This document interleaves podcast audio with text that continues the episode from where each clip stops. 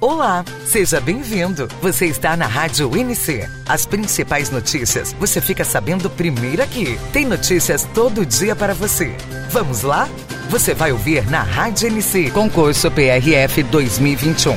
Edital será autorizado nesta semana, com toda certeza. Diz diretor. Começa agora mais um Flash News na Rádio NC. Oferecimento. App do Notícias Concursos. Baixe agora.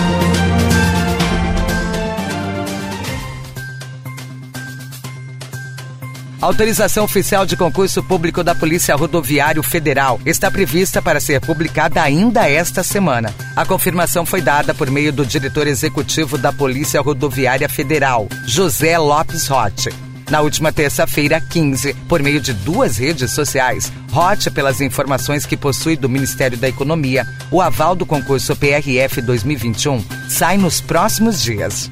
Abre aspas. Seguimos otimistas. Pelas informações que temos, o processo está praticamente pronto no Ministério da Economia. Agora é só assinatura do ministro. Se não assinou ontem à noite, talvez hoje ou amanhã, mas ao longo dessa semana, com toda certeza, nós teremos a tão sonhada autorização para que possamos começar 2021 com o cronograma do concurso correndo. Fecha aspas. No último sábado, 12 de dezembro, o diretor já havia mencionado que a autorização do concurso da PRF sairia ainda nesta semana. Na ocasião, ele relatou que na última sexta-feira, 11 de dezembro, a corporação esteve em uma reunião com o Ministério da Economia, pasta que já deu aval para o concurso.